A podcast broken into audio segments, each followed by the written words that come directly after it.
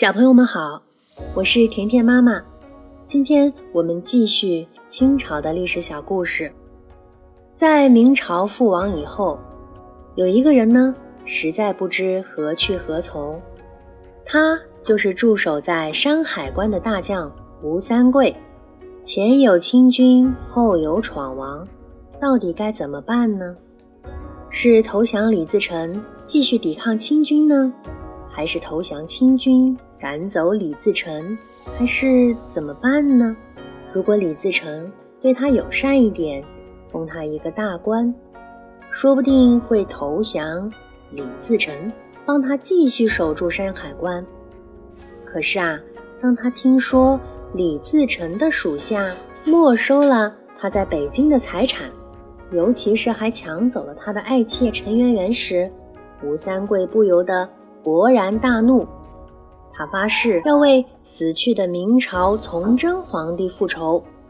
不过，吴三桂的复仇方式很特别，因为他一狠心，竟然把山海关打开，邀请清军进来，一同攻打李自成。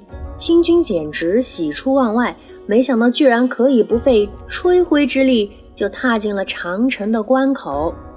这时候啊。他们的皇帝年龄还小，统领大军的是皇帝的叔叔多尔衮。多尔衮和吴三桂见了面，一起拜天发誓，答应帮吴三桂消灭李自成。愤怒的吴三桂加上欣喜若狂、勇猛善战的满洲铁骑，一战就击溃了李自成。李自成后来在逃亡途中被人杀死。而吴三桂果然也把陈圆圆夺了回来。多尔衮呢，耀武扬威地进入北京城，他宣称自己是来帮忙消灭流寇的，也就是李自成。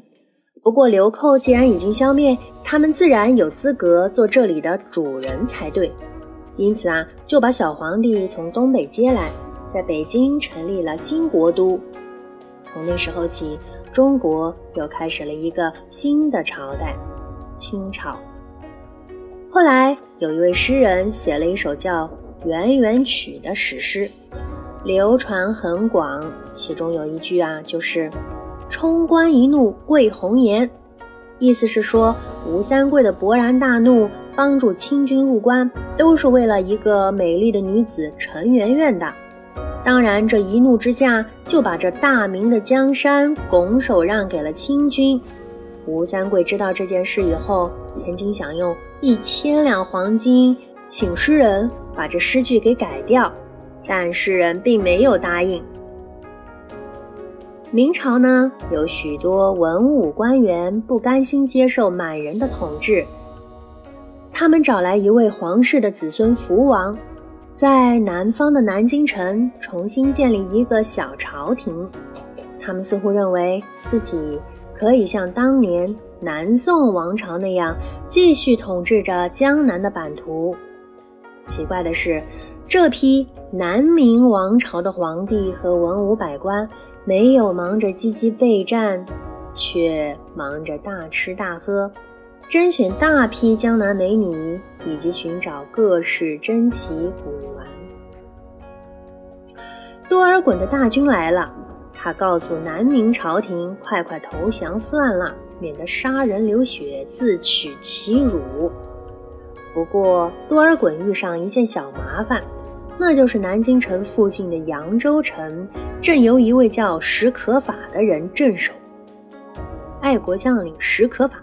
是个很固执的人，他不管皇帝、太监和官员多么好吃懒做，多么丑陋贪心，仍然愿意为明朝尽心尽力。清军把扬州城团团围住，并且呀，劝史可法投降算了。史可法一点儿也不动心，他向朝廷求救兵，朝廷呢不理不睬。史可法仍然决定誓死。不详，史可法将全城的军民组织起来，年轻人负责守城，老年人和妇女则负责烧水煮饭作为后援。大家决心拼一死战。战争呢，如火如荼地进行着，双方都死伤惨重。清军终于用大炮将城墙轰垮了缺口，守军抵挡不住，扬州城陷落了。但将士们和清军继续展开巷战、肉搏战，直到全军覆没，史可法也被俘虏，遭到了杀害。愤怒的清军呢，开始屠杀百姓，七天之内杀了八十万人。十天之内杀了八十万人，繁荣的扬州古城几乎变成一座死城。历史上称这件惨案为“扬州十日”。大屠杀之后，人们找不到史可法的遗体了，只好把他生前穿过的袍子埋葬在扬州城外的梅花岭上。今天我们到那儿去，还可以凭吊这位。爱国将领的衣冠冢呢？好啦，小朋友们，这就是今天的历史小故事。我是甜甜妈妈，我们明天继续。